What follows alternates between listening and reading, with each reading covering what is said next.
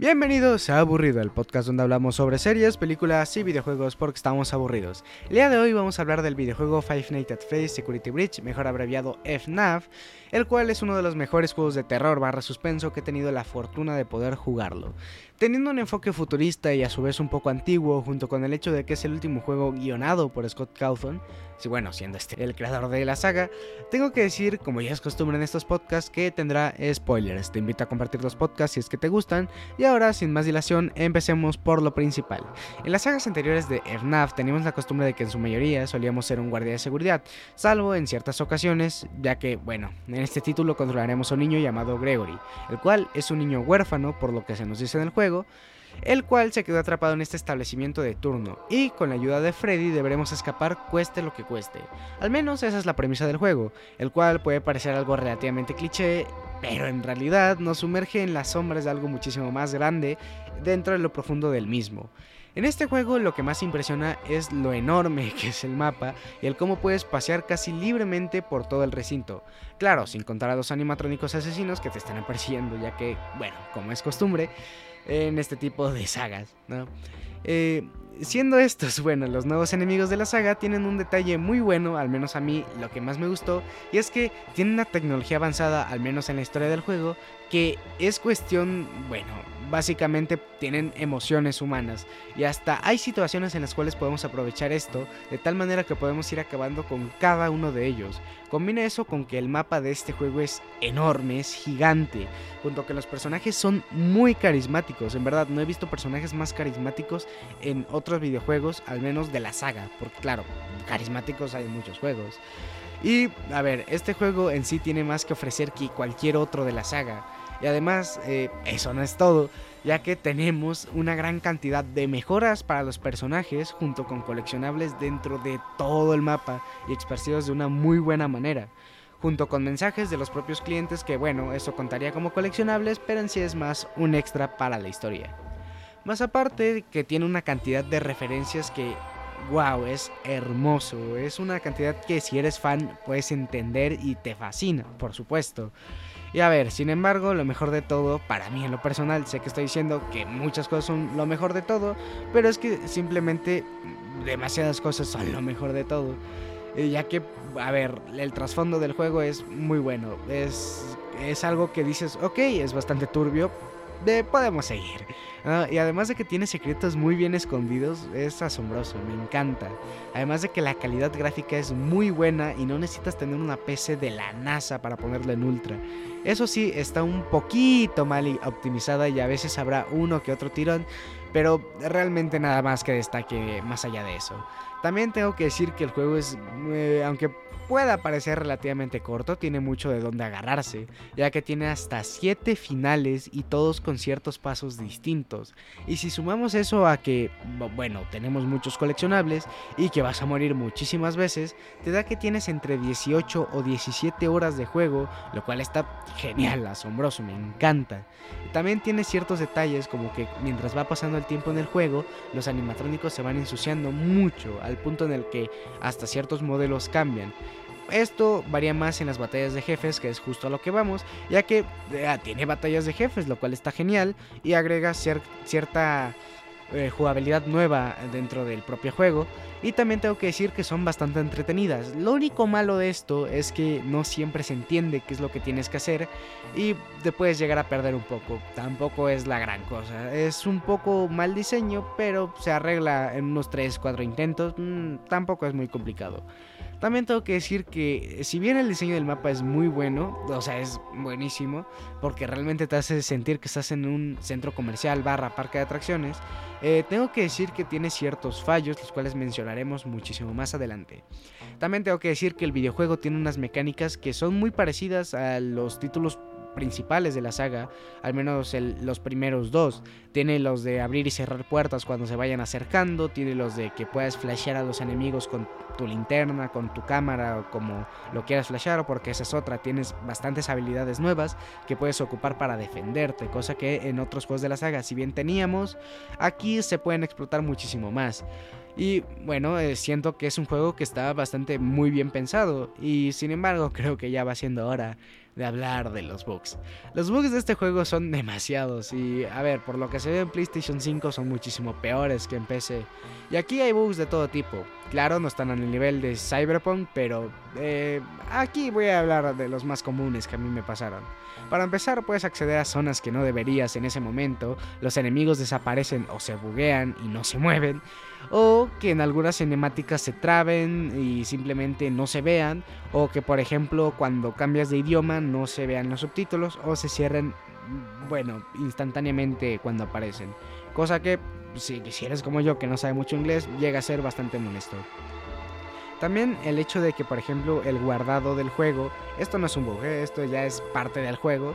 Este guardado que tiene es tienes que pasar como varios segundos, casi como 10 segundos, para que te permita guardar. Eh, a ver, es una decisión cuestionable realmente, ya que luego si te están persiguiendo y quieres guardar instantáneamente y así no puedes, cosa que es mm, bastante molesta.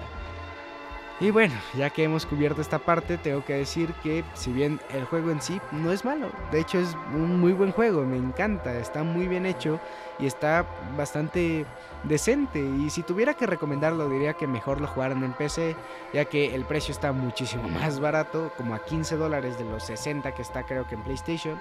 Y además de que tiene muchísimos menos bugs, y además está bastante mejor optimizado. Y además, en cuanto al lore y la historia, tenemos un trabajo que va a enamorar aún más a los fans de esta saga. Tiene una conclusión que es grandiosa. Además de que el título incluso sabe hacer mucho más que las demás de la saga. Y no sé, es maravilloso. Sin embargo, ahora mismo es cuando llega la parte de los spoilers. Eh, primero voy a hablar sobre la historia, al menos en el inicio del juego, y después voy a ir avanzando, saltándome ciertas cosas para que, claro, no esté diciendo el juego completo y para los que lo quieran probar puedan hacerlo. Ok, primero que nada el juego comienza mostrándonos a los animatrónicos en el escenario a punto de empezar su show. Eh, cuando de repente una falla en el sistema hace que Freddy se termine apagando o colapsando en pleno concierto. Es aquí cuando un cambio de escena podemos ver a Freddy viéndose frente al espejo, y en eso se escucha la voz de un pequeño niño, el cual es Gregory, nuestro protagonista, quien se ha metido dentro del armazón de Freddy para esconderse de la guardia de seguridad. Según las palabras de Gregory, no confía en ella. Es entonces que Freddy se dispone a ayudar a nuestro protagonista a escapar de las instalaciones. Primero que nada tengo que recalcar que el tutorial es un poco confuso, al menos para mí, ya que eh, te pide que vayas a ciertas zonas, que hagas ciertas cosas, pero no te terminan de recalcar cómo o dónde, ya que también el mapa que te dan para que puedas observar la zona en la que te encuentras no es muy intuitivo, de hecho casi no te muestra absolutamente nada y casi que puedes pasar de, ese, de él en todo el juego y no notarías la diferencia. También tengo que recalcar que una mecánica que me encantó aquí es que puedes montar a Freddy, puedes meterte dentro del animatrónico para avanzar a una cierta zona sin que los enemigos te detecten o te ataquen. Pero claro, tiene su pegue como cualquier mecánica de cualquier juego y es que este Freddy usa batería una cierta cantidad de batería, una cierta carga, la cual se te va a ir gastando conforme vayas avanzando con Freddy adentro. También de que puedes llamar a Freddy cuando quieras en la parte que quieras en el juego. Sin embargo, esto también puede traer algunos bugs. Eh, no suele pasar muy comúnmente, pero a veces Freddy no llega. O si lo usas en un elevador simplemente se buguea y no aparece hasta que te maten. Eh, a mí me ha pasado pocas veces, pero aún así no es recomendable que lo hagan. Ahora, tengo que decir que si bien ahora estamos hablando de la parte del principio, otra parte del principio que me encantó fue la parte tan tétrica que era la guardería. Me explico, tienes que encontrar como un pase y este pase te lleva a una guardería que es, bueno, del centro comercial. Y esta guardería es enorme, pero no solo eso, sino que aparece un animatrónico con forma de sol que te dice que van a jugar, que se van a divertir, pero que la única regla es que no se apaguen las luces. Ya con eso dices, ok, algo malo va a salir aquí y se van a apagar las luces. Y dicho y hecho, se apagan las luces, pero te dan una linterna a cambio junto con un pase de seguridad. Ahora, como es una guardería, te tienes que meter dentro de los juegos de niños para ir activando los generadores para encender la luz. No es la mecánica más novedosa, pero sin dudas el hecho de que el bicho se transforme en, vez de un sol en una luna terrorífica, ojos rojos y te esté persiguiendo, eh, es una mecánica, bueno, no mecánica, es como un momento divertido y terrorífico a su vez. Es tétrico y me encanta. y no solo eso, sino también el hecho de que eh, cuando termines de activar los generadores, él, simplemente llame a la seguridad y tengas que meterte dentro de Freddy para que simplemente otra mecánica. Y es que cada hora va a ir apareciendo el mismo bicho de luna para atraparte y te tienes que esconder en sitios específicos para que no te encuentre. Una mecánica interesante, ya que estamos hablando de que son 6 horas en teoría del juego, pero en realidad son un poquito más. Realmente son un poquito más. Ahora, los personajes a mí en lo personal me encantan, me gustan porque eh, lo mismo que he mencionado anteriormente, tienen una personalidad propia. Y ya no solo por personalidad, sino el hecho de que todos tienen una personalidad distinta. O sea, porque puede ser una personalidad propia, pero distinta a lo normal. Por ejemplo, la luna tiene una personalidad doble. Eh, Roxanne Wolf, que es, bueno, la nueva furra que muchísimos furros les encantaría seguramente. Yo no comparto ese gusto, por suerte. Pero bueno, cada quien. Y esta, eh, este personaje lo que hace es que es súper narcisista. Literalmente al inicio del juego te la muestran como que está. Todo el mundo te está mirando, todo el mundo te está amando y todo el mundo quiere ser como tú. Luego tenemos a Glam Rob La cual está obsesionada con comer, no importa que sea, ya sea basura, ya sea eh, comida normal. Y gracias a esto hay ciertas batallas en las que le puedes ganar por esto mismo, lo cual es un detalle curioso y hasta eso intuitivo, inteligente. Luego tenemos a Freddy Fazbear, nuestro coprotagonista que nos va a ir ayudando a través de todo el juego. Lo cual, a ver, a mí en lo personal me gusta muchísimo porque no, no es que sea fan, simplemente es un personaje que me gusta y que te vaya ayudando durante el juego es algo que se agradece, ya que correr y correr tú solo luego puede llegar a ser un poco aburrido. Además de que sus interacciones con el niño Gregory son muy bonitas y realmente no tienen pierde. Ahora hablemos de dos personajes que a mí lo personal uno me gustó más que otro. Eh, Monty el cocodrilo es un personaje que se supone que tiene como momentos de ir a extremos, pero eso nunca se nos ve, al menos no se nos muestra tan fácilmente, lo cual es algo triste porque es un personaje creo que un poco desperdiciado. Y luego tenemos a Vanessa barra Bunny, un personaje que si bien Vanessa es el, es el guardia de seguridad que nos quiere ayudar al principio del juego, tiene un trasfondo mm, que va a juegos anteriores. Y claro, si no has entendido eso, realmente no es tan necesario, que es lo bueno, que no necesariamente tienes que haber jugado los juegos anteriores, más específicamente Five Nights at Freddy's Wanted, para poder entender a este personaje. También me gusta que en esta parte puedas, eh, ¿cómo decirlo? Y sacar varios finales, que es un poco a lo que voy, pero ya llegaremos a eso. Y eh, bueno, estos serían todos los personajes que tenemos. Y ahora vamos con las mejoras. Aquí en este videojuego podemos mejorar tanto a Freddy como a Gregory, lo cual yo encantado, me encanta.